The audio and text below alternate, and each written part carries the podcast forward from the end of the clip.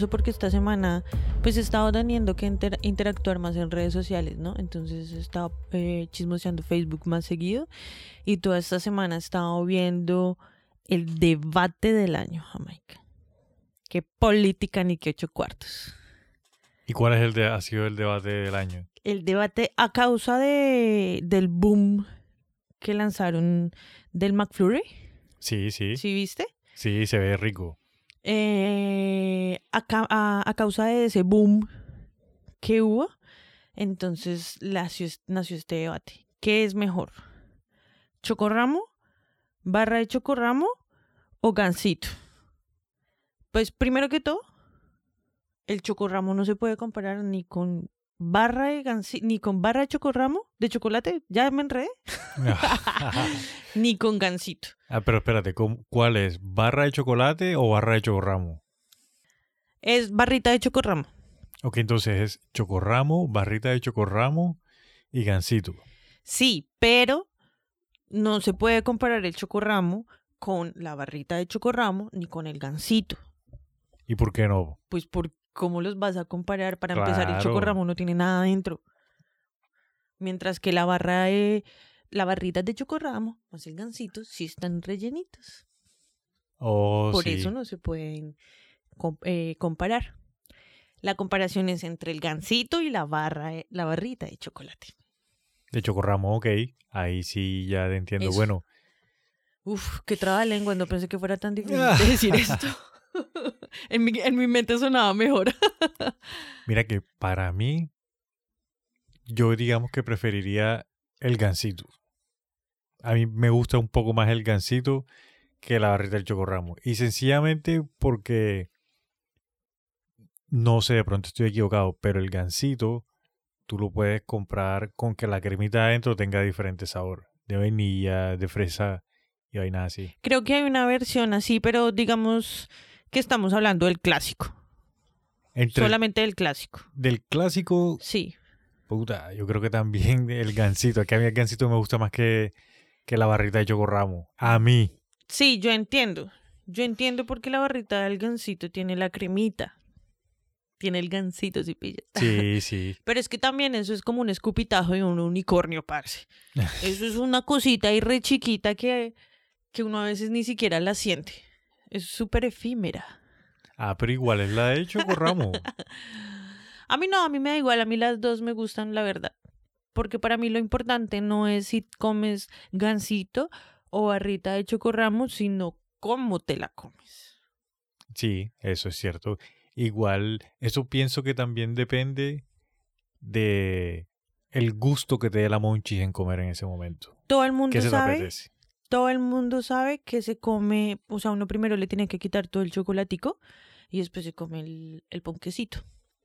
Pero es, esa es la forma, digamos, que lo harás tú, porque... Todo el mundo chimbita lo sabe. Bueno. Amigos, no me dejen sola. Yo sé que ustedes también lo hacen. Y pues sí, entonces ese era el debate que tenía yo, pero ¿cuál será el preferido de Jamaica? Si digamos a mí me dijeran como ya se lo voy a gastar ya, cualquier gansito o barrita de chocorramo. Yo digo barrita de chocorramo porque es más barata y me alcanza para completar para una cajita de leche, porque eso se tiene que comer es así. Pero es que, digamos, ahí va también en tu gusto. Yo que no puedo tomar leche, maricas. Baila. Pues tú fijo ahí si pides una Coca-Cola. Claro, efectivamente. Ey, tú sabes lo delicioso que es un chocorramo Nah. con Coca-Cola. No, ay, qué vaina tan deliciosa. Tú no sabes nada, Jamaica. Exquisito. Bueno, mi pequeño saltamontes. Hoy que es un episodio bonus, Yes. ¿qué nos traes por ahí? Les traigo una historia. A ver, ¿qué historia te conseguiste? Sorpréndeme. Sí, con Jamaica dijimos, este lunes usted pone una historia y yo pongo una historia. Y yo no tenía ni idea qué decir. Y esta semana ocurrió algo así de los cielos. Iluminación. Iluminación. Ha venido a mí en forma de tapitas. No me fo- y ahora viene, llegó Alf y ahora viene en forma de tazo. sí. Pasó algo en el mundo espiritual, hubo un movimiento. Las fichas de ajedrez se han movido en el tablero. Y de forma positiva, por lo que te estoy viendo que estás Se- contenta. Se supone que así. Sí, sí. O sea, quiero creer que sí. La verdad, es un acto que yo digo de corazón, ay, sí, marica, ojalá sea verdad, ojalá no sea una pantalla, ojalá no sea que estaban traficando ahí algo. Ah. Ojalá. Entonces, yo creo que ya muchos saben de qué voy a hablar. Voy a hablar de la visita del Papa. ¿Se puede decir Papa Pachito? Pues yo preferiría que utilizaras el nombre como para... Porque tú no eres religiosa así católica que digamos, entonces mejor el Papa Francisco. Pero ese Papa Pachito es tan chimba que sabe que como yo se lo digo el corazón, no hay ningún problema. Bueno, está bien, sí. Así es el Papa Pachito. Sí, para que este Papa ha, ha hecho...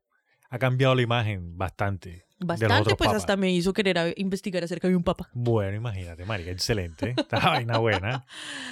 La visita del papa a Canadá. Sí, lo estuve viendo por las noticias. Lastimosamente es un motivo muy desgarrador su visita, o sea, el de por qué fue a El Canadá. por qué fue, ajá. Pero es el comienzo, dicen. Es el comienzo. El, el, el- la visita de él a Canadá no es el final de un largo proceso de bla, bla, bla, y bla, bla, bla, sino que es el comienzo de un nuevo camino, marica, de una nueva realidad, de un nuevo sentir, de un nuevo latir de una comunidad entera. Porque a pesar de que fue en Canadá, y a pesar de que algunos digan como, ay, pero ¿por qué solo en Canadá? Él ya ha ido a muchos lugares de América Latina, ya ha estado en Perú, ya ha ido a Colombia. A Colombia fue a Jet Set, pero el man se ha estado moviendo. Sí, el man se ha estado moviendo, eso es cierto.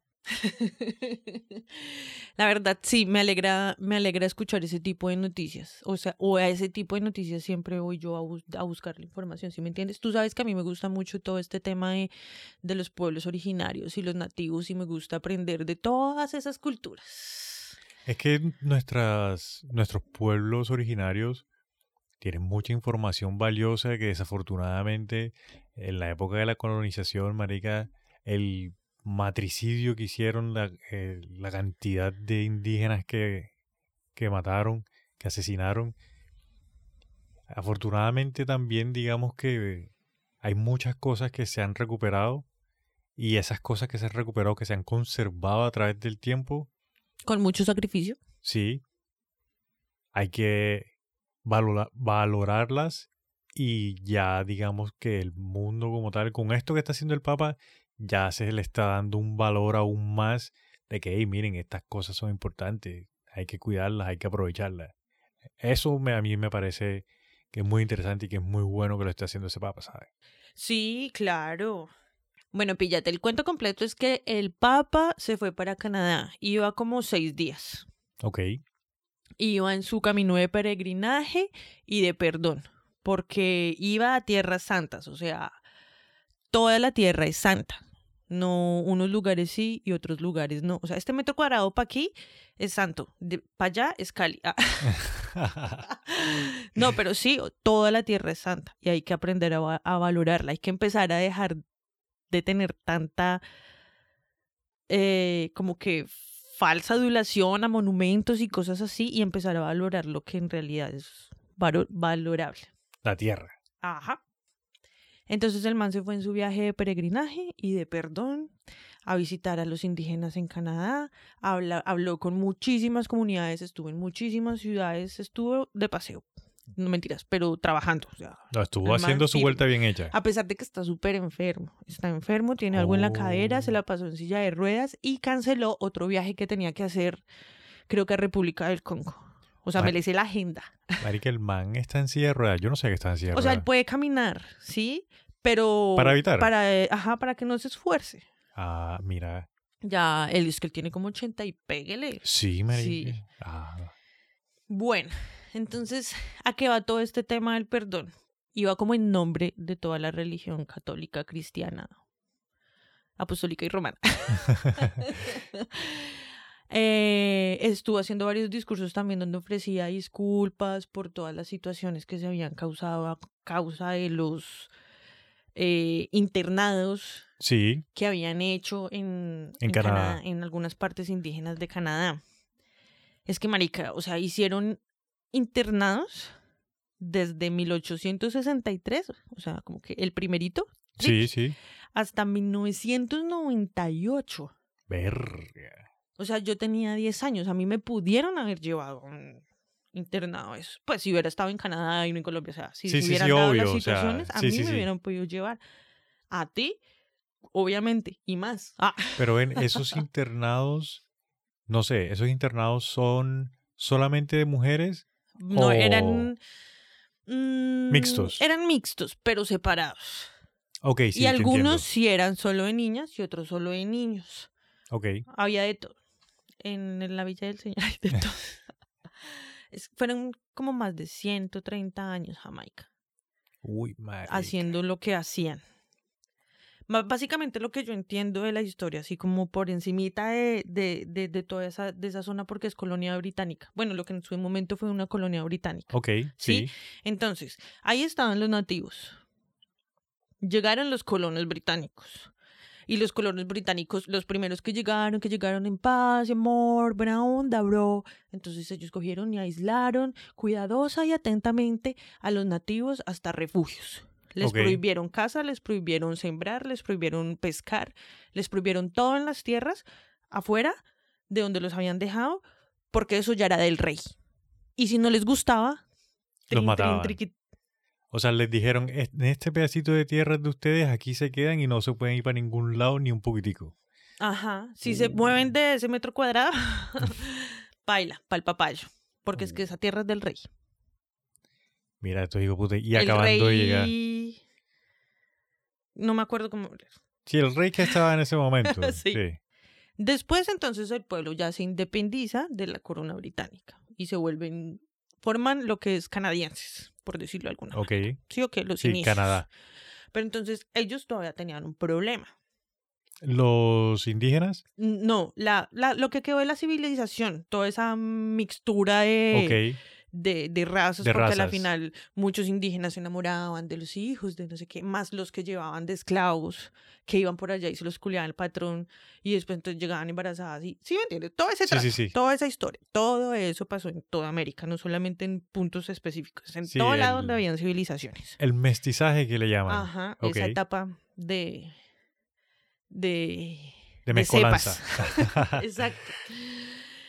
Ese pueblo se independizó de la corona británica. ok, sí. Y cuando se quedaron ahí en esas tierras que no eran suyas, o sea, como que los colonos, los británicos, cogieron y las barrieron y sobre eso construyeron lo que, sí. Sí, le construyeron la ciudad. Lo que hoy en día es la ciudad, sí.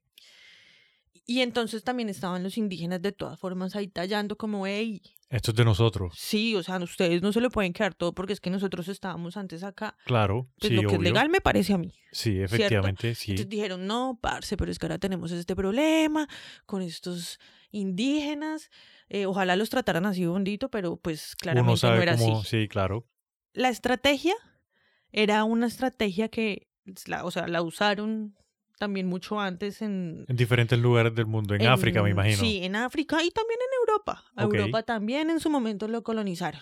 Ok, sí. Entonces, hay que matar al indígena en el corazón del niño. Ok.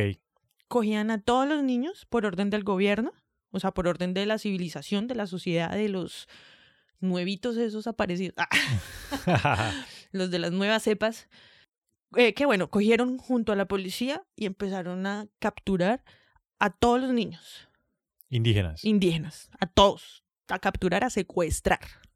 Se los llevaban a todos y si no querían, entonces pa'l papayo. Y si el papá se ponía muy agisoso, pa'l papayo. Y si a la mamá no le gustaba, pa'l papayo. Uy, fuerte, marica. Entonces, ¿qué hacían?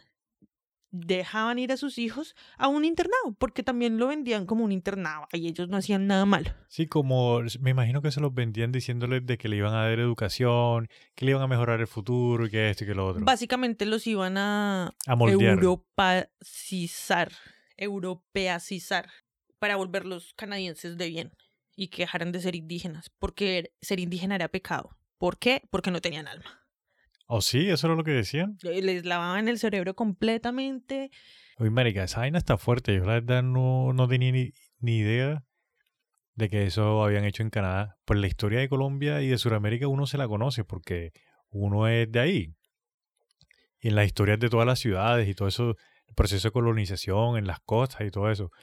Pero ese proceso de colonización allá en el norte, no, bueno, ni idea, marica. Lo que pasa es que eso es- ese, esa era una estrategia que habían creado desde hace muchos años, de los años, de los años, precisamente para eso, para acabar con las culturas de las civilizaciones que querían gobernar, ¿sí me entiendes? Sí, sí. Entonces, eso fue una estrategia que utilizaron hasta los nazis.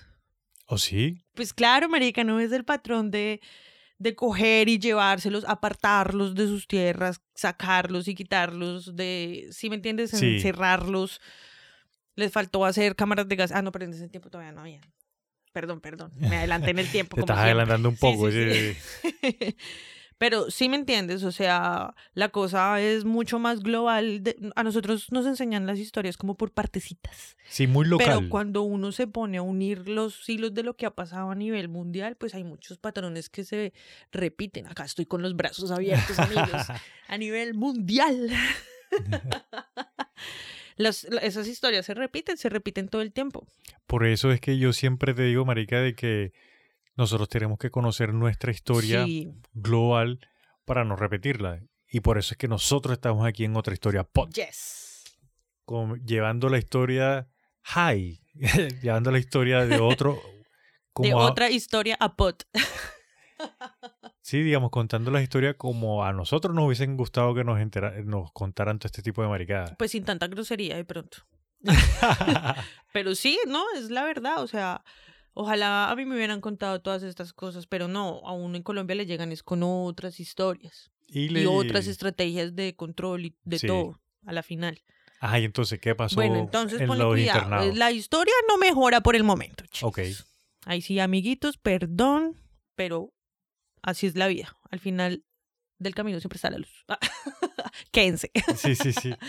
Entonces a los niños los secuestran, los separan de sus familias, los aíslan, les cortan el pelo, los visten diferente, así como con delantalcitos, Y- les quitan sus colores, su identidad, su simbología.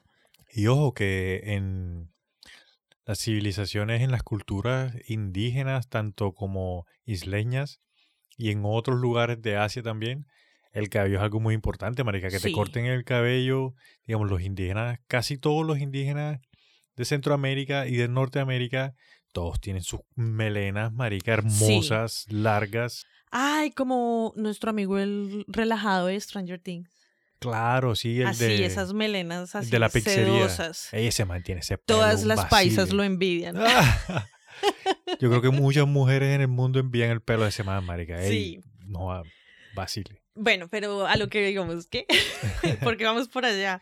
Ah, bueno, entonces les quitaban toda su identidad, su simbología. Prohibido hablar en su lengua materna. No, qué puta. Prohibido. Ey, les cortaban la lengua. Si hablaban así. Cuando los castigos claramente eran físicos y de ataque psicológico después de que los volvían mierda físico, físicamente. O sea, les mataron su espíritu, su alma, identidad, su todo. mente, todo. Los aniquilaron por muchos lados. Algunos resistieron. Pero bueno, ahí vamos, ahí vamos. Y entonces enfermaban, o sea, por los maltratos, por las enfermedades, por desnutrición, se morían, Sí, fallecían. Yo creo que muchas veces hasta los cascaron. Y los que mataban, ma- marica. Los mataban, yo sí, creo. obvio, se les iba la mano y como son niños, marica, los mataban, obvio. Y todos ellos fueron a parar a como cementerios clandestinos debajo de monumentos en esos orfanatos, en, no, en esos que internados y todo eso. Debajo de monumentos. Habían unos ahí, habían otros por allá en otros lados, o sea, de diferentes maneras. Los, donde encontraban ahí los metían. En Sí. fosas comunes que le dicen. Pues yo no, o sea, sí, sí, digamos que sí. Y también en cementerios como un poco más organizados, ¿sí me entiendes? Pero sin, pero sin... ¿Sin los nombres y las Sí, lápidas? Sí, sin un nombre, sin nada de eso. Sí, como cementerios sin identifi- identificación. Ahí nada más. NNs. NNs. Sí, ahí, o sea, como que se sabía que habían espacios ahí, pero hasta desapercibidos pasaban. O sea, no, mal, todo mal. Uy, marica, mal. Sí. Y todo eso solamente con el plan de volverlo, de evangelizarlos, prácticamente. Entonces ahí todos se untaron la mano. Sí, porque todos los que estaban ahí que sabían lo que estaba pasando y no decían nada, eran cómplices de lo que estaba pasando, obviamente. Sí, por cómplices. Eh, se han encontrado, no todos están identificados, pero se han encontrado más de unos 4.000 cadáveres. Uy, marica, qué gonorrea. Y se supone que en promedio unos 150 mil niños fueron secuestrados y llevados a esos internados. Entonces, el, la pelea de los indígenas, los nativos, era que en dónde estaban nuestros niños, marica. Claro. Porque cerraron en 1998, fue que te. Sí, 98. Y muchos no regresaron. Muchos se supone que iban a regresar antes y nunca llegaron. Entonces, ¿dónde están nuestros niños que nos faltan? Y tallaron y tallaron hasta que por allá en el 2008 el gobierno los volteó a mirar y le dijo, bueno, listo, le vamos a dar plata en conmemoración, en, en conmemoración, oigan a esta, en retribución de todos los problemas causados. ok, Sí, estamos mejorando para su servicio. ok. Entonces le dieron plata y pidieron disculpas, así. El peladito este, el gobernador, el culicagado este de Canadá. Ey, no es por nada, pero el, el primer ministro que tiene Canadá, ese man, a pesar de ser joven, el man tiene el país bien. El, al man le caminan. Sí, sí. O sea, Bien, bien. algo debe estar haciendo bien porque le hacen caso. Sí. Obviamente, a todos los presidentes y a todas las figuras líderes no son perfectos, marica. Y obviamente van a hacer vainas, digamos, no malas, pero no pueden ser perfectos. Son seres humanos a la final. Todos somos seres humanos, todos Pero podemos man- cometer errores y tenemos la oportunidad de pedir Corregir, perdón, sí. de enmendarlos Sí, con amor y con todas esas cosas cursis. ¿Cierto? sí, sí, sí, claro. Bueno, pero a veces no es suficiente, ¿no? O sea, hay que tener en cuenta que, ok, sí, nos da plata y nos pide perdón, bien, pero no es suficiente. ¿Dónde están nuestros niños? Oye, si eso te iba a preguntar, ¿y qué pasó ahí? ¿Qué ha pasado con eso? O sea, necesitamos que nos colabore. Los nativos pedían como permisos para mm, hacer exploraciones en, las, en los internados. Ok. Sí, eso tiene un nombre, pero la verdad, como saqueo, no, saqueos no. Como investigaciones en los registros para ver para dónde los no, habían... en las tierras. Ah, en las tierras. para encontrar fosas comunes excavaciones, o algo. Eso, así. excavaciones. Oh, ok. Y pues obviamente no los dejaban. Hasta que por fin los dejaron empezar a, a buscar con unos em, detectores que no necesitaban excavar. Ok, sí. ¿sí? Entonces empezaron a encontrar. Encontraron más. No, pues ahí fue cuando empezaron a encontrar. Los 4000. Uy, qué gonorrea, marica. En todos los internados yo creo que hay, había, no han encontrado todo, porque a la final también son tierras, imagínate esas tierras que les daban a esas cuando eran fines educativos y eso. Claro, esos tienen que ser... Y de todo, obvio. Esos internados grandísimos, marica. Y bueno, empezaron a aparecer que por aquí 180, que por aquí 90, que por aquí 700, que no sé qué. La gente súper indignada. Claro, marica. todos, o sea, no solamente los nativos, los canadienses, porque Canadá hoy en día se reconoce por ser una ciudad muy cultural. Un país. Sí, o sea, allá la inmigración no es pecado. allá ayudan un poco más. Es que es caro, pero ayudan un poco más, ¿no? Sí, allá ellos tienen... Tienen como una... No, no le quiero decir ley porque no estoy seguro, pero tienen, políticas. no tienen una política de puertas abiertas. Entonces ellos son mu- muy colaboradores con ese tema. O sea, es como si tienes el dinero, ven, aquí te recibimos con No, los y brazos también, abiertos. también a los que piden asilo, oh, sí. ellos reciben también mucha gente. Cuando, cuando se formó la guerra de, de Ucrania, ellos recibieron ucranianos. Cuando se formó la chupamelculo allá en el Medio Oriente, También. también recibieron. Entonces, Mira qué chévere. ey, y ellos les respetan, el país les respeta muchísimo sus tradiciones y sus vainas. Y digamos de que no es como en otros países de que se ve así el racismo así cara con cara. Sí, sí, un poco más fuerte. Allá, allá eso no se ve mucho. Y mira con ese semejante pasado, y mira. Sí. Bueno, en todos los lugares en donde encontraban, en monumentos, os- empezaron las comunidades empezaron a dejar zapatos de niños en como en unión, como en símbolo de gonorrea nos duele a todos. No, son, no están solos. Y yo dejo mis zapatos acá en, en símbolo, en un, ¿sí? Como Es que en- pa- ellos son las comunidades, esas comunidades son muy espirituales. Entonces yo me imagino que para establecer una conexión, para que sepan de que hey, nosotros estamos aquí, eh, pienso yo de que la mejor forma fue con los zapatos, ¿no? Pero no solamente las comunidades nativas, los ciudadanos. ¿Los ciudadanos normales. también? Sí, habían Ah, fotos así como. Nike, Converse, no sé qué, sí más. De no sé niños. qué. Sí, de niños. y de adultos marica. también. Porque, ah, bueno, en, en las tumbas que encontraban y eso, habían también cuerpos de adultos. Pero eran como menos, ¿sí? Pero también Pero han lo encontrado cuerpos de adultos. Esa parte sí no sé si identificados, no, no sé, esa parte sí no la sé muy bien, pero sé que han encontrado. Me lo dijo una fuente. Tenía un pajarito por ahí. Sí, me le dije un pajarito. Entonces dejaban sus zapatos y eso se hizo viral y pues eh, explotó toda la noticia en la cara de todo el mundo. Ahí se internacionalizó. Se internacionalizaba aún más todo porque la, soli- la solidaridad mueve mucho más. Sí, A pesar de que le quieran meter a uno miedo, miedo, miedo, miedo, cuando hay un acto de solidaridad es como una luz que resplandece en todo. sí. Obviamente la iglesia también, la religión católica también se pronunció. El papa también dijo como, no, eso es terrible, o sea, marica, estamos todos dolidos y perdón y perdón y perdón. Pero para los nativos tampoco fue suficiente. Como, ay, sí, gracias por su carta de perdón. Bueno, yo, no, yo estoy exagerando acá contando la novela. Pero entonces ellos no quedaron convencidos. Yo pues yo la cuento como yo la veo. Esa es mi crónica y qué. Ellos no quedaron convencidos. Se fueron hasta el Vaticano este año. Ah, Eso fue este año. Este año se fueron hasta el Vaticano. Le entregaron un par de zapatos de, de ellos, de los nativos, al Papa y que venga y visítenos. Nos devuelve los zapatos, o sea, venga y conózcanos y llega a esta tierra y pisa este suelo, nos devuelve estos zapatos y con mucho gusto los perdonamos. Pero tiene que hacer el ejercicio.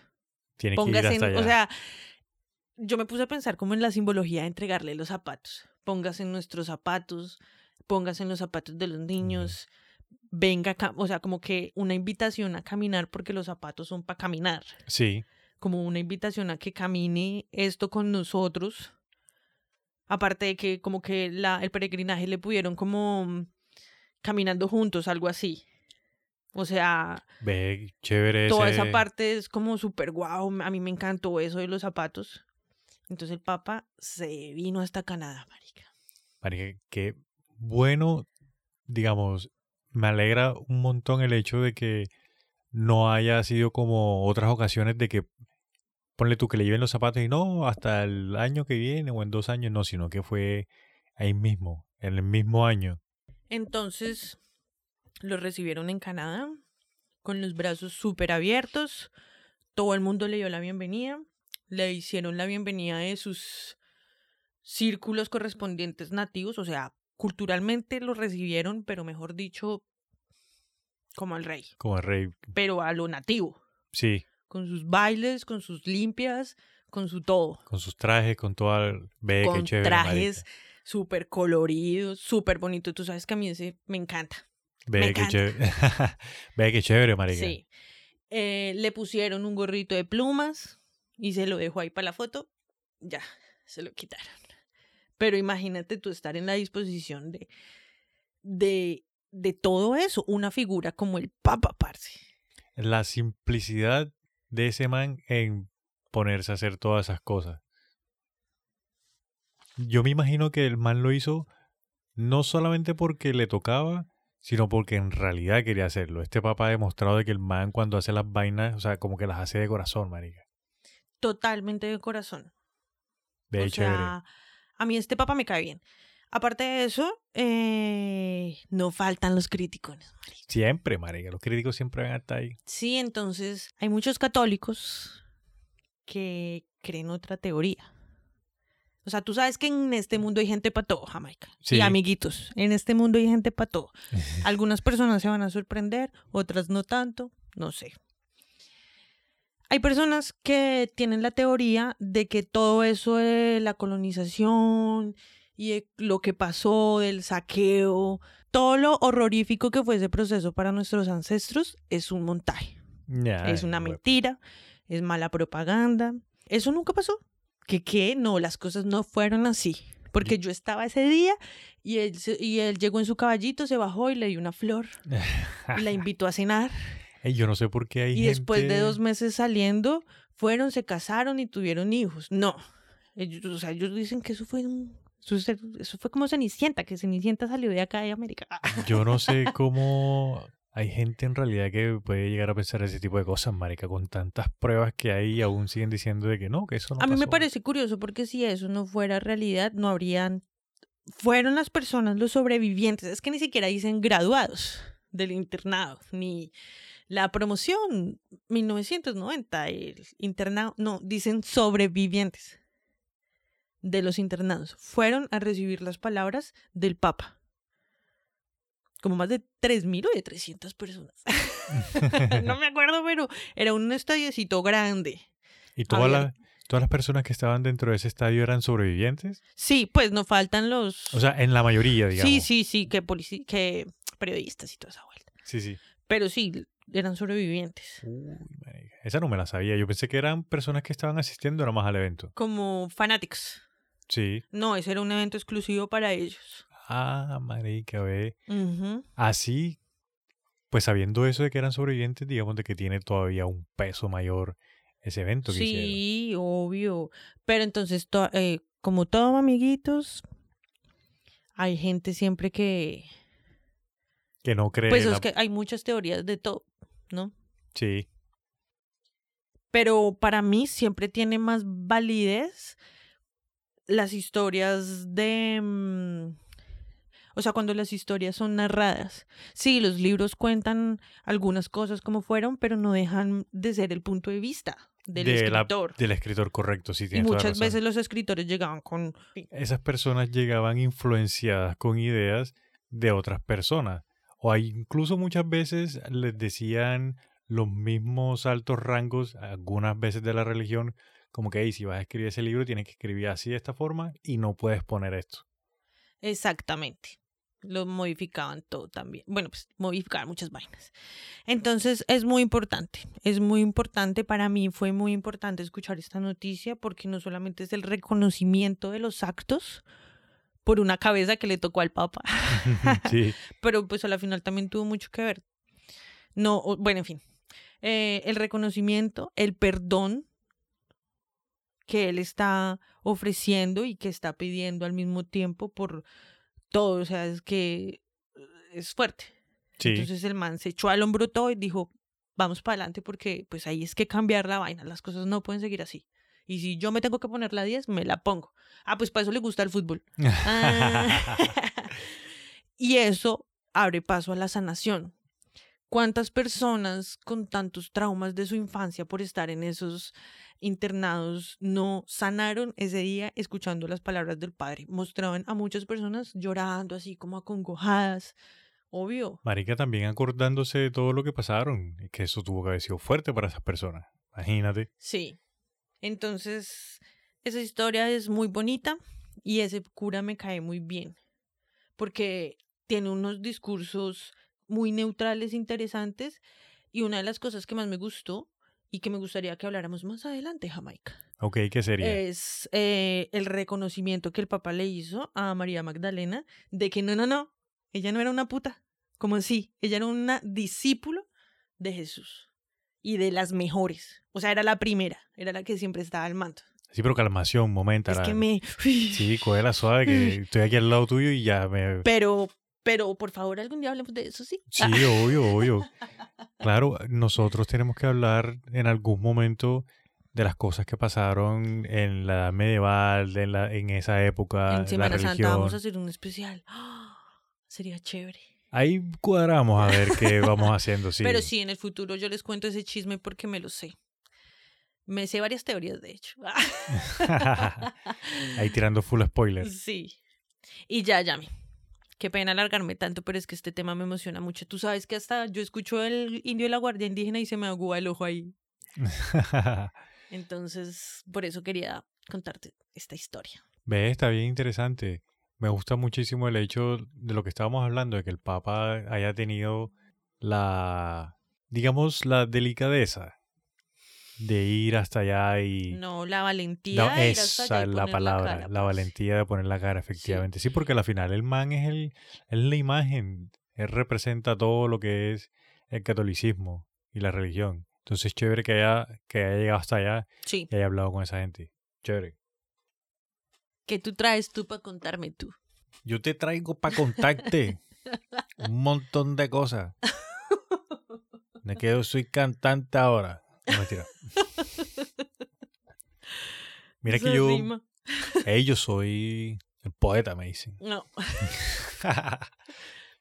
Mira que yo estuve en mis redes, me encontré algo que me pareció bastante curioso. A mí siempre me ha gustado todo lo que tiene que ver con, con la arquitectura y el arte de las grandes ciudades. Sí. Entonces yo sigo unas paginitas que muestran cosas casuales así sobre las ciudades y tal. Es como vamos por la calle caminando y mira, esa esquina es de la edad como el renacimiento, pero tiene una... Oh. Nada, tampoco. Una que otra cosita que uno se acuerda por ahí, pero nada. Mira que me encontré de que en el Medio Oriente, en Arabia Saudita, Ajá. van a ser una ciudad lineal. O sea, ok. la ciudad va a ser una línea derecha. ¿Qué? Pero no, o sea, ¿cómo así? Sí, una ciudad lineal. Este proyecto es un proyecto que quiere hacer el príncipe de Arabia Saudita, ¿Que debe estar podrido en plata? efectivamente. Por eso, príncipe, marica. Ajá. Y va a tener una distancia, pues, en el pro- proyecto dicen de que va a tener una distancia de 170 kilómetros de, de largo. Eso es como decir en Colombia que Eso es como decir el tamaño de algún departamento o algo así. más grande. ¿Más grande que Colombia? Sí, ¿Como Chile? ¿De largo? no como Chile tampoco, pero ponle tú, es como puta de Bogotá a los llanos más o menos. Tal vez, sí, más o menos así. Ah, eso es más pequeño que Bogotá, que Colombia. Yo que había preguntado, ¿Bogotá o Colombia? De Colombia. Ah, me confundí por un momento. No, no, Bueno. es, es más grande que Bogotá, sí, pero es, ponle tú, como de Bogotá a, hasta los llanos, más o menos. Ok, Unos 170 kilómetros. Y derecho, cero curvas, derechito. listo. Este es un proyecto que está desarrollando el gobierno de Arabia Saudita que lo llamaron Saudi Vision 2030. O sea, para el 2030. Sí, lo que pasa es que en este momento, bueno, a, a partir de varios años, todos esos países que están en el, en el Medio Oriente están empezando a desarrollar como visiones sobre cómo se quieren ver en el futuro. Porque ya todos están planteando, ya todo el mundo sabe de que el petróleo no es el futuro. Entonces todo el mundo está empezando a invertir en energía limpia. ¿El petróleo no es el futuro? Obviamente, marica, Oh el my petróleo no es el futuro. ¿Qué vamos a hacer? Nos vamos a quedar sin carros. No, el futuro, sí, ya está el Tesla por ahí dando rueda y hay muchas otras marcas de automóviles. Es que hay mucha gente que todavía está muy cerrada como al cambio a lo eléctrico, ¿no? Que es como, ¿qué vamos a hacer sin carrito? No, eso eléctrico no sirve. Tocas Pues, meterle gasolina, porque lo que es con gasolina es bueno. Así no, esos son procesos, marica, Sí. son procesos evolutivos. Eso fue como cuando, ponle tú, el, el cambio del teléfono fijo al celular. No, que es muy caro, no, que la batería no dura y va evolucionando la tecnología hasta que, mira, todo el mundo tiene su celular en el bolsillo. Hasta yo- que va de para atrás, porque ahora todo el mundo quiere 1100. No, pero esos son los, los hipsters que quieren tener vainas clásicas y tal, así que vainas retro. Ya hay mucha gente que se está queriendo despegar un poco de desconectarse de los celulares. No solamente los hipsters, Jamaica. Ok. A mí me gustaría tener un 1100 para jugar serpentica. No, mucho tiempo para atrás. Bueno, mira, te comento. Es tanto, digamos, el petróleo que manejan en el Medio Oriente Sí. y Arabia Saudita Mm. principalmente, que Arabia Saudita entró dentro de los... Es el país número 18 de los 20 países con mejores economías en el mundo en este momento. Solamente por el petróleo. Solo por el petróleo. Y aparte de esto, es el segundo país con mayor número de barriles de petróleo. Eh, Cuando estaba buscando ahí como información para ver qué países estaban por ahí, Sí, sí, sí. Venezuela es el número uno, marica. Ay, no te creo. Venezuela es el país que tiene más petróleo en el mundo y mira la situación en la que está. Tú puedes Mm. creer esa vaina. No, qué, qué mierda. Ya lo dije por todos. Lo, que, lo dije por todos los que lo pensaron. qué mierda. Entonces el príncipe dice de que con esta nueva ciudad el man quiere buscar una forma de diversificar la economía dentro del país, porque ya teniendo este edificio, digamos de que una de las ideas principales es traer inversionistas internacionales, eh, energía renovable, salir un poco del petróleo y entonces también atraer, ponle tu turismo. Sí. Ahorita te voy a comentar por qué. Y ahí darle como que más oportunidades a las personas que vivan en la ciudad. Ok. Pero ¿cómo va a ser esa ciudad? No me la imagino. ¿Como qué? ¿Como apartamentos? Como Ma- apartamentos, no puede ser una ciudad. o Mira, sea, imagínate, ponle tú como si fuese una carretera recta, recta, recta, recta, recta, y hacia los lados van a estar como los edificios. Lo otro que yo escuché también es que la misma ciudad va a tener, ponle tú, no van a ser barrios, sino que van a ser módulos. Entonces cada módulo va a estar dentro de la ciudad, dentro Uy, de la línea, vamos para Star Wars. Algo más o menos así. Es, o sea, es súper futurista, marica. Tanto fue yo escuché algo, pero dije, no, marica, esto, a esto en realidad no le voy a dar más cuerda porque no creo que llegue hasta allá. Porque estaba diciendo el príncipe que uno de los proyectos era hacer una luna artificial para su para- ciudad. para su ciudad, para que, digamos, se viera más bonito. O sea, no sé realmente cuál es el punto de hacer una luna artificial, pero eso está dentro de los proyectos. De pronto la luna artificial sería la que se encargue de absorber de algún lado la energía y proveer, proveer, proveer de energía a la ciudad.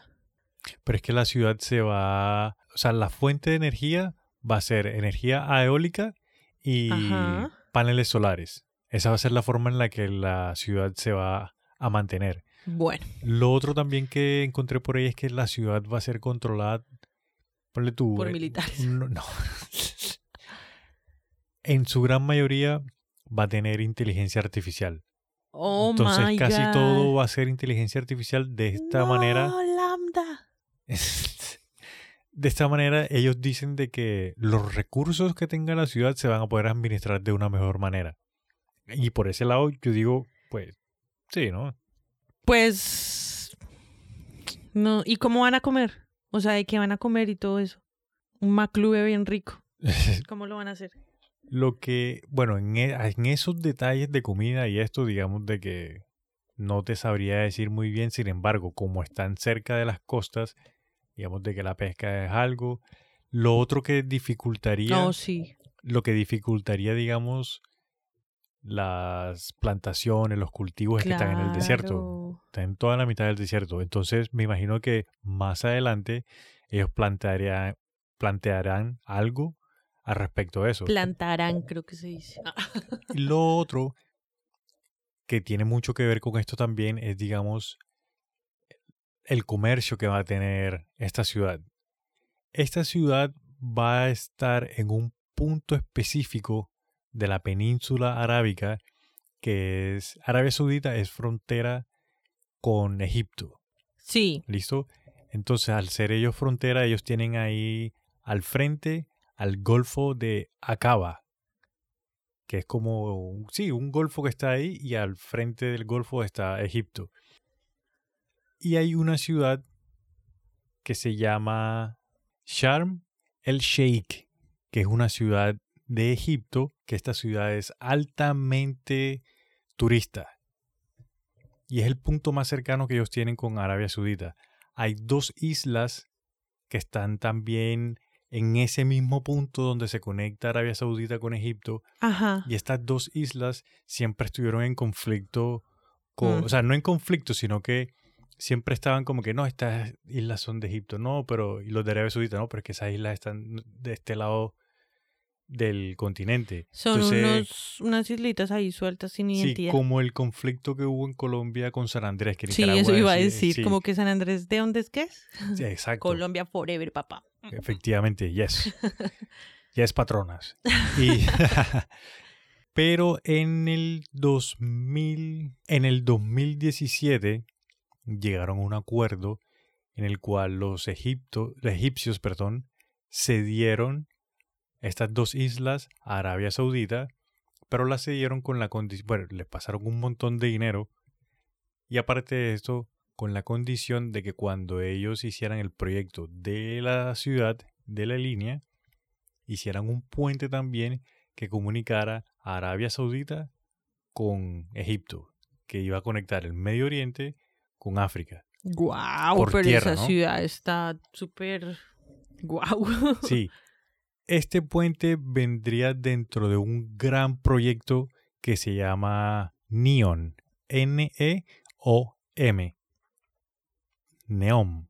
Ajá. Entonces, este proyecto NEOM es, Se vieron Matrix y le pusieron ese nombre. de pronto, dentro de este proyecto NEOM está la ciudad de la línea, está el puente que van a hacer para comunicar con África, con Egipto, y aparte de eso hay dos proyectos más, una, una pequeña ciudad en la playa que va a ser, va a ser como la base para empezar a construir la ciudad grande, la de la línea, Sí, y un complejo en donde van a estar los palacios del rey, el palacio del príncipe, y como una peque- unas pequeñas villas para la familia real. Y todo eso va a estar frente al mar. Wow, pero espérate, eso ya, ¿eso lo van a terminar en el 2030 o van a arrancar en el 2030?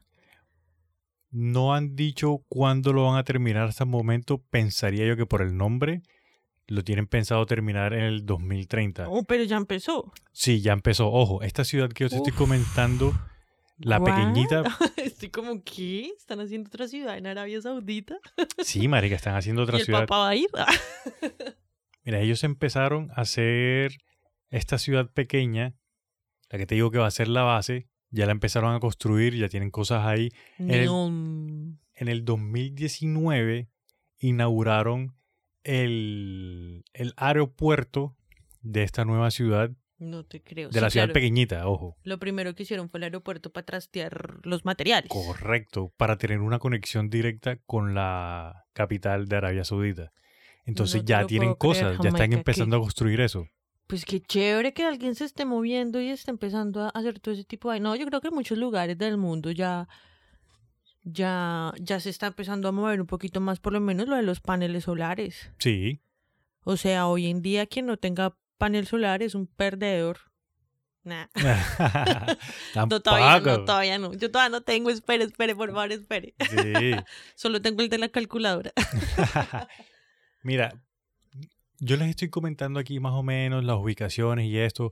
Sin embargo, si les interesa o como si tienen curiosidad, yo les, pues les vamos a dejar unas imágenes para que se puedan ubicar un poquito mejor y vean las distancias, vean la línea que va a ser, vean dónde están esta ciudad, esta ciudad y el aeropuerto que yo les estoy comentando. Sí. Ojo, una cosa que no te había comentado, que de pronto no sabes. Egipto está conectada directamente con el Medio Oriente, con el, por el país de Israel. O sea, Israel Por es- arribita. Por arribita, correcto. Israel es la frontera directa que tiene África con el Medio Oriente. Ajá.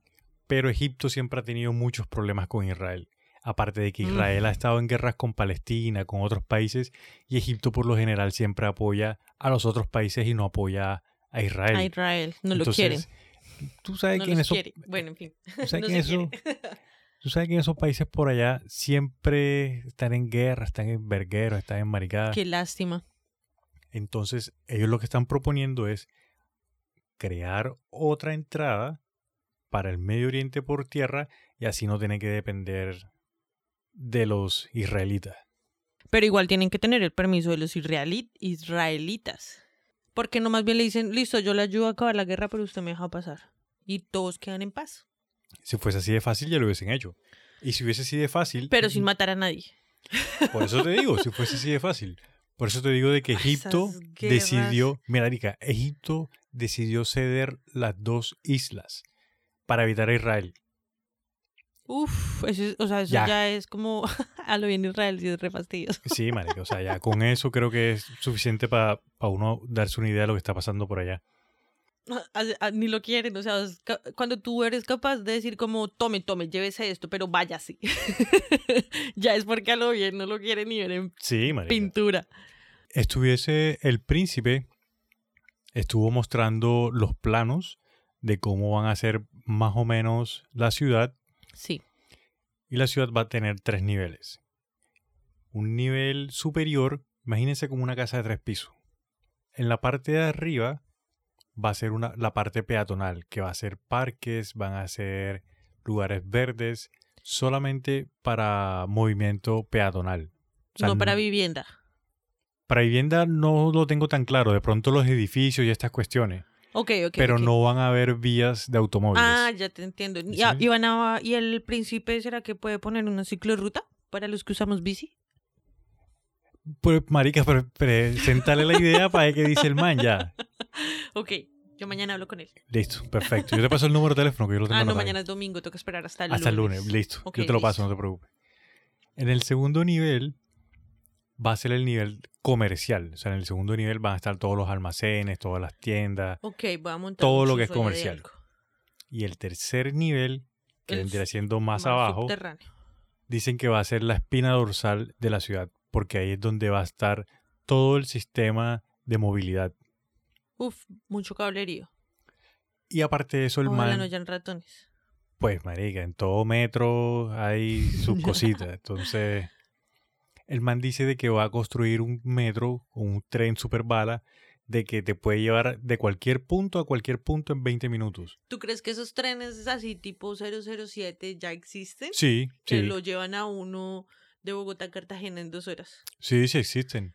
Si el, el metro de Tokio, marica, es el metro más eficiente y ese te lleva de un extremo de la ciudad a otro extremo de la ciudad, creo que en en menos de una hora. Mm, Y hay un metro, si no estoy mal, me pido perdón si me equivoco, pero creo que hay un metro, hay un tren, el tren super bala, una vaina así, que te lleva de una ciudad de Japón a otra ciudad, creo que en, en tres horas.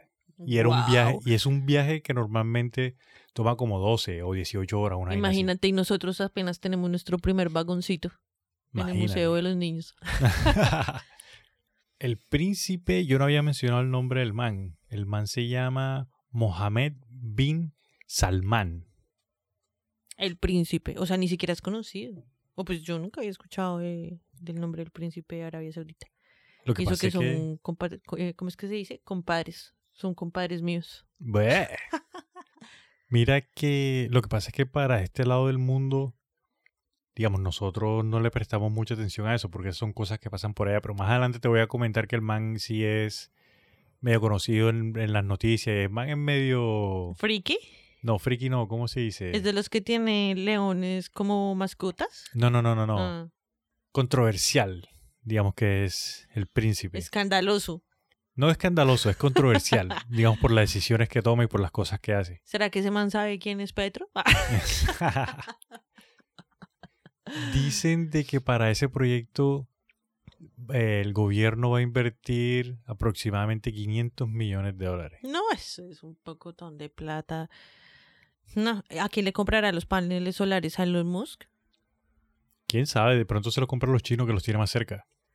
Mm. Y los chinos son una Mm. potencia asiática. Pero no, me encanta que se estén impulsando lo de los paneles solares. Cuando yo los conocí en una empresa donde yo trabajaba, yo decía, ¿por qué putas no tenemos todos uno de estos en la casa y nos han vendido esa codensa? Ah.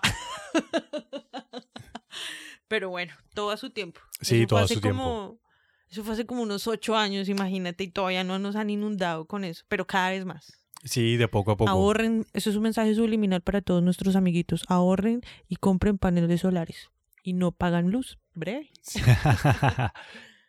Mira que ah, le han, o sea, han- surgen obviamente preguntas sobre el proyecto. De, digamos, una de las preguntas es que si, cómo va a ser con el terreno, porque cuando tú ves la línea, hay una parte en la que atraviesa como unas montañas. Entonces le preguntan que, ajá, ¿y cómo va a ser con las montañas? ¿Las va a tumbar o, o si se va a integrar con el terreno como tal? ¿Cómo va a ser esa parte ahí? Y Las va a todavía todavía no dan Ah. respuesta. También muchas personas se preguntan como, bueno, ok, hacen la ciudad, en el mejor de los casos, cero contratiempo y el proyecto sale. Todo sale bien. Bendito sea mi Dios. ¿Cómo va a ser el crecimiento de la ciudad? Porque todas las ciudades crecen. Ninguna ciudad se queda en el punto principal. Sí. Entonces la le preguntan como que, ajá, entonces ¿pa- la ciudad para dónde va, se va a expandir. Otra ciudad línea. para los hijos y otra ciudad para los nietos. Ah, Y o- obviamente también dicen de que o sea, el, el hecho principal de que la ciudad sea una línea es la innovación en el diseño. Claro, es que vayan a ver las fotos en nuestras redes, amiguitos. Sí, y es principalmente para atraer inversionistas internacionales. Este diseño de ciudades lineares no es la primera vez que lo hacen tampoco. ¿Qué? ¿En donde hay otra ciudad lineal? Mira que en 1880 en España un arquitecto, un planeador, digamos, de ciudad que el man intentó aplicar esto en Madrid. Sin embargo, cuando la ciudad empezó a crecer, digamos de que la ciudad se expandió en forma circular. Sin embargo, la primera, cuando la ciudad empezó como tal, quedó una calle principal que era donde comenzó la ciudad. Pero no les hubiera funcionado en 1880, dijiste. Sí. Ni siquiera habían baños. ¿Cómo iban a hacer una ciudad así? Cagando todos en la calle. Lo, que, ah. lo que pasa es que la idea que tenía el señor era de que la ciudad fuera una línea de tal forma de que tuvieran, digamos, hacia afuera de la ciudad, hacia los lados, tuvieran contacto con la naturaleza y tuviesen contacto con sus cultivos también. Entonces, digamos de que no era una mala idea en realidad. Porque si tú mm. construyes, mira, si tú construyes un sistema de acueducto, y de todas las cosas, digamos, sucias, pues hace una línea derecha también, porque todos los edificios van a estar así de lado y lado. La mierda organizadita. Claro. En la Unión Soviética, también, en Rusia, hubo un, planeador de ciudades que el man intentó hacer esto también en dos ciudades en Rusia y pasó lo mismo. Cuando la ciudad fue creciendo, fue creciendo en forma de círculo y solamente quedaron como las calles principales. Y también el... O sea, pero eso que tú me estás diciendo lo alcanzaron a hacer o simplemente eran... No, no, no, lo hicieron, lo hicieron. Oh my God. Pero lo que te digo, cuando las ciudades empezaron a crecer, no respetaron, digamos, el proyecto de la línea, sino que la ciudad va creciendo y va creciendo y Se crece. el proyecto. Correcto. Lo mismo pasó en Brasil. ¿Qué? Sí. Ay, es que lo mismo pasó en Colombia. ¿Y qué? Mira, yo no sabía de que Brasilia, la capital de Brasil. Sí, no, espérate, la capital de Brasil no es Sao Paulo. No, la capital de Brasil es Brasilia. Oh my god, viví en Cañada. Y lo que pasó fue que los brasileros en 1950 dijeron, vamos a crear una ciudad capital nueva de cero. O sea, ya así de la nada. De la nada. Entonces empezaron a crear la ciudad y también con el diseño de una línea. Pero lo que pasó en Brasil fue que, digamos, en Brasil hay bastante gente, entonces lo que pasó fue que empezaron a, salir como ciudades satélites. Ya, como ciudades, como mini ciudades. Como neuronitas. Correcto. Ah, alrededor de, de la línea. Correcto. Y hoy en día yo me fui a Google Maps y me puse a ver y se ve la línea efectivamente sí. de cuando ellos comienzan a construir. Sí. Y se ve hacia dónde se expande la ciudad y las diferentes, se ven como que las formaciones de, cómo fue creciendo. Sí, Ve... Y mucha gente le dice a, al príncipe de que, hey, ustedes entonces van a hacer lo mismo que pasó, hicieron en Brasil. Miren que hicieron, comenzaron con esto, pero al final terminó una cosa totalmente diferente. Favelas. Ah. pues no se sabe, pero quién sabe, lo más probable. Y tampoco dijeron nada no han dicho nada. No sean sapos. Nosotros veremos cómo hacemos nuestra ciudad. Es nuestro petróleo, es nuestra plata, es nuestra idea. Sí. Entonces, Vaya y lámale los, los, los zapatos a otra persona. entonces, digamos, ya ahí empieza a verse como que las, los problemas que puede afrontar este tipo de proyectos ya. Sí, eso les va a salir mucho más caro y quién sabe. O de pronto es que van a tener eh, control poblacional y después de cierta edad, chiquichín, para el papayo. Quién sabe. Lo otro es que tú sabes que, digamos, nosotros no conocemos cómo son las leyes allá en Arabia Saudita. No sabemos, esos manes por allá son bien estrictos, marica. Son unas locas, pues no ves cómo son con las mujeres. Pero mira que yo estuve. Pero cocinan delicioso. En los videos que estuve viendo, mencionaron de, digamos, este príncipe fue uno de los primeros que empezó a darle como más beneficios a las mujeres. ¿De verdad? Sí, marica. Sí. O sea, el man viene con ideas futurísticas. Sí, sí. Pero Vamos a poner una foto del man ah, para que lo identifiquemos y le echemos la buena por ayudar a las mujeres. mira que desafortunadamente, marica, uno de los problemas que el man que se le están presentando es Son que hijos por toda la... no. Por donde tienen planeado que va a pasar la ciudad, The Line, la línea, Ajá. vive una tribu originaria de Arabia Saudita, de allá. Wow. Entonces, esto, los, los miembros, digamos, las personas que, que son de, de esa comunidad, le están pidiendo el favor a las a los entes internacionales que investigue bien qué es lo que está pasando, porque ellos dicen de que los están echando de sus tierras. Ay, Que no. desde ya los están empezando a decir como que "Ey, váyanse, Sí, que por aquí va a pasar esta vuelta y necesitamos el terreno, así que despéguenla. Nadie. Todos siempre la cagan en algo. Ya no le vamos a echar la buena a nadie, amiguitos. Que eso es lo que pasa, o sea, Normal, neutro, no tampoco. Él también, el, el príncipe está proponiendo de que esta nueva ciudad tenga sus propios tratados de libre comercio, tenga sus propios impuestos, tenga sus propias leyes, para que los inversionistas internacionales se sientan más cómodos y no tengan miedo en invertir. Totalmente independiente. Sí, porque las leyes de Arabia Saudita, como te comentaba, son bastante fuertes. Entonces ellos quieren plantear más o menos un sistema como el que tiene, Arabia- em, como el que tiene Dubái.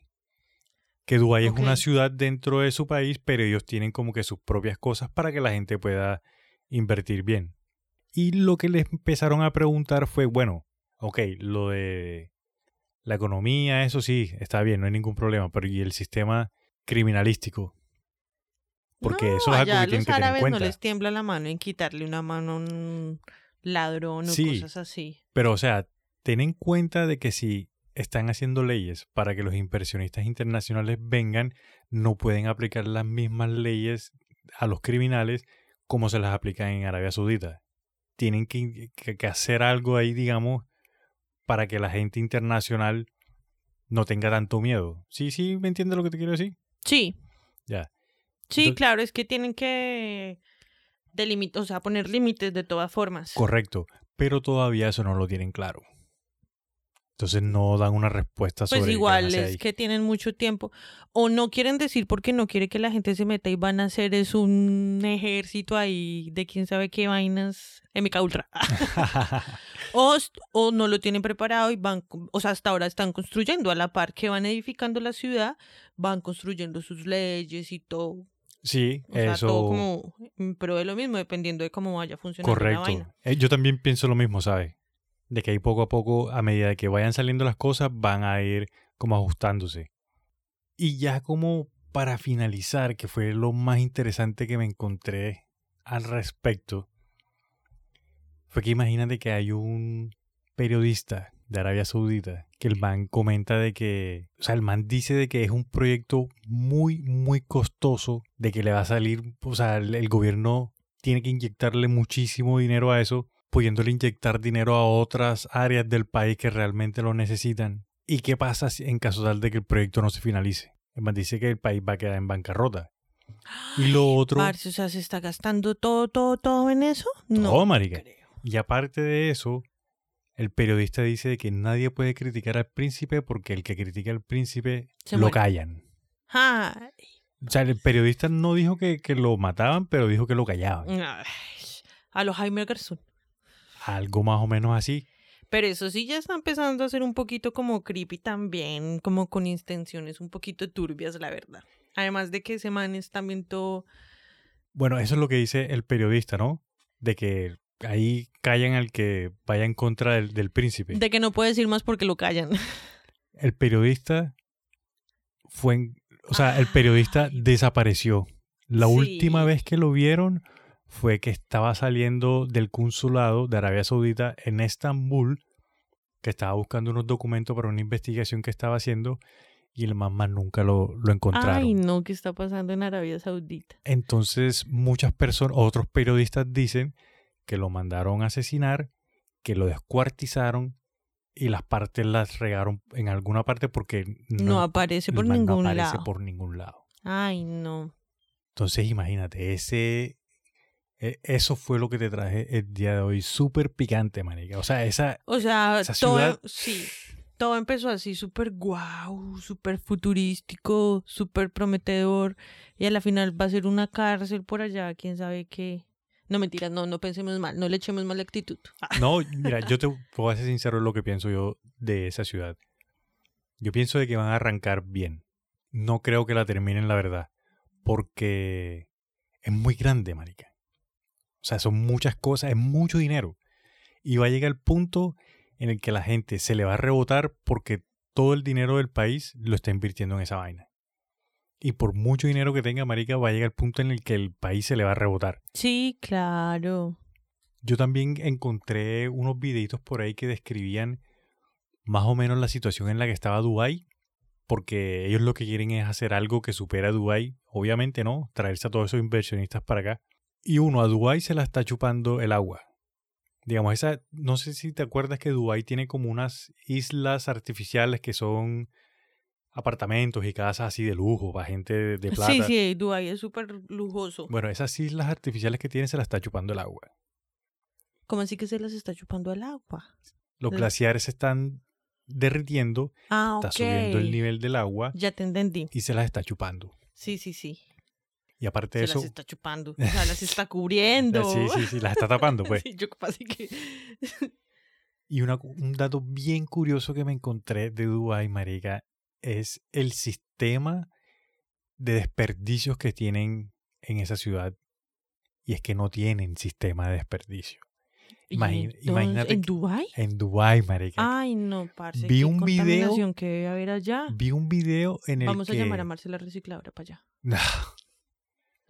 Vi un video en el que había una fila de aproximadamente 100, 150, 200 camiones cisterna que entran a la ciudad, sacan todo el desperdicio de los, eh, de los hoteles y de los edificios más lujosos y llenan camión y sale camión, llenan camión y sale camión porque no tienen sistema de como de alcantarillado para las Y para la mierda, marica. Sí, ¿en dónde están echando todo eso? ¿En el mar? No, en el mar no. Ay, gonor. pero no tienen un sistema, un no tienen un sistema, digamos, bien construido para el desperdicio de esas O cosas. sea, que esperan que el desierto se lo coma. Marica, según lo que escuché que el, el presidente del país donde está Dubái, que en Sí. realidad ahora no me acuerdo, ya están buscando dónde hacer otra ciudad para porque van a abandonar Dubái. ¿Qué qué? Sí, marica, sí, eso lo encontré ¿Por los ahí. malos olores o cosas así? Porque es que la, el desierto también se está tragando a la ciudad, marica. El desierto Ah, corre como el La viento, arena, marica, la arena. Pues como la película de Tom Cruise en la que viene una tormenta de arena. Tal cual. Misión imposible. Entonces, Dubái, aparte de que la está tapando el mar por un lado, el desierto la está tapando por otro. No, es que esos terrenos son súper complicados. Y eso es algo que también le dicen al príncipe este de la línea, o sea, del, de Arabia Saudita, Sí, que Ajá, ojo, mire lo que está pasando allí arribita en aquel alto. la, el- la ciudad esa va a atravesar el desierto también. En algún momento el desierto te va a tapar. ¿Y cómo van hacia ahí? En caso tal, ponle tú de que Mm. sí terminen el proyecto. O sea, son muchas vainas, marica. Y lo peor es que ya empezaron. Ya empezaron, ya empezaron. Entonces, mi queridísimo Saltamontes, esa es la situación que se está viviendo del otro lado del Por charco. allá donde mis compadres. Sí, Ay, no me jodas, Jamaica. está bien interesante. Oye, este man, yo tengo chismecito ¿De quién? del príncipe, su príncipe. Tira la pae. A que no adivinas quién fue novia de del príncipe. Uh, Tírame un dato así para si adivino. Actriz, ¿De Norteamérica? sí. Drogadicta como todas. Empezó como todas en Disney. También canta, creo. ¿Miley Cyrus? No. Pero es de esa caraña. Ah, Selena Gómez. No. no. No. No, no sé, ahí sí ya no sé quién más. no. Ay. Mi repertorio de En drogas y alcohol. Lindsay Lohan. Sí. Ay, marica, ¿de verdad? Eso estuvieron cuento. Uf. El man le sacó una tarjeta de crédito. Ya, con eso lo hice todo. No necesito saber más datos. American Express Diamante. Ja. Qué gonorrea. No, ve, no, no tenía ni idea. Ahí te boto el dato. Y tiene como, o sea, tiene la de mujeres, pero tiene otras esposas, ¿sí me entiendes? Sí, obvio, me imagino. ¿Será que le han roto el corazón alguna vez? ¿O es de esas personas que no tienen corazón? No, yo creo que, marica, siendo príncipe, yo creo que ese man Lo es negocio, sí, no va en serio. Lo, lo, lo enseñan, lo crían así. Sí, esos son ese tipo de personas que es negocio, negocio y que, ojo, es feo lo que voy a decir, yo sé que es feo lo que voy a decir, pero son esos, esos hombres que, que no les importan las mujeres, o sea, que ven a las mujeres como... ¿Sí es me que en esas entiendes? tierras son bien machistas. Son bien machistas, sí, obvio, Los por eso hombres también. tienen unas leyes todas raras allá. Sí, las mujeres, ni pobrecitas. Yo vi, o sea, las películas que salen así de Dubái, cosas así, que es en piscinas, y las pobres mujeres con esos triquinis ahí que les Sí, cubre todo en la piscina. Ay, no, qué feo, tampoco así. Es, es, es difícil, es, push, es muy difícil como mujer vivir en esas tierras, menos mal. Eh, pues acá no es así, ¿no? Aquí ya estamos. No, y el hecho, de, diferente. el hecho de que en Oriente, o sea, acá, no en Occidente, perdón, nosotros estamos en Occidente, el hecho de que en Occidente se estén renovando tanto normas y tantas cosas que favorezcan a las mujeres, allá también de a poquito las mujeres como que se están tomando, Sí. están cogiendo más fuerza, más valentía y están haciendo cambios por allá también. De a Sí, poquito, pero lo están haciendo. Uy, pero es que ella sí era muy fuerte. Pero bueno, no hablemos de eso. Porque ahí sí me pongo a llorar. no, pero positivo, o sea, poco a poco las vainas van a ir Es cambiando que es muy mejorar. difícil que un día para otro, como Claro. todos quisiéramos, las cosas cambien. Es una evolución que va a llevar generaciones. Pero ojalá exista alguna forma de a- a- a- Acelerar el proceso. el tiempo. Sí, sí. Ya para finalizar, me gustaría enviar un par de saludos a unas personas que nos están compartiendo, que nos están mandando mensajitos, están compartiendo la alegría con los demás, para que la comunidad de otra historia ¡pat! siga creciendo. Aquí para arroba CP García 13, Pecas por el Mundo, Fejo 10, Catalina-Lamprú y Nicolás Sánchez 02. Aquí el señor Nicolás Sánchez nos mandó un efecto Mandela de Colombia, marica. Ey, sí, de nuestro episodio pasado. Imagínate esa. Yo esto no me me acordaba. Te la comento. A la colombiana. Imagínate que el efecto Mandela de Colombia con el chocorramo es chocorramo tiene una R o tiene doble R en chocorramo. Yo pensaba que tenía doble R. Yo también pensaba. Y que lo fui a buscar de una vez y no tiene una R. Y dije, pues claro, porque es de ramo. La marca es Ramos, ¿sí o no? Sí, yo lo asumo así. Dije, yo, o sea, yo estudié esta mierda y no sé. Pero tenemos el efecto, el efecto Mandela, Mandela. a la colombiana. sí, ve qué chévere. Gracias por compartir ese dato, estuvo muy chistoso. Sí, sí, estuvo muy bueno. Y ya les recuerdo, por favor, ahí a todas las personas que los den follow en Spotify y cinco estrellitas.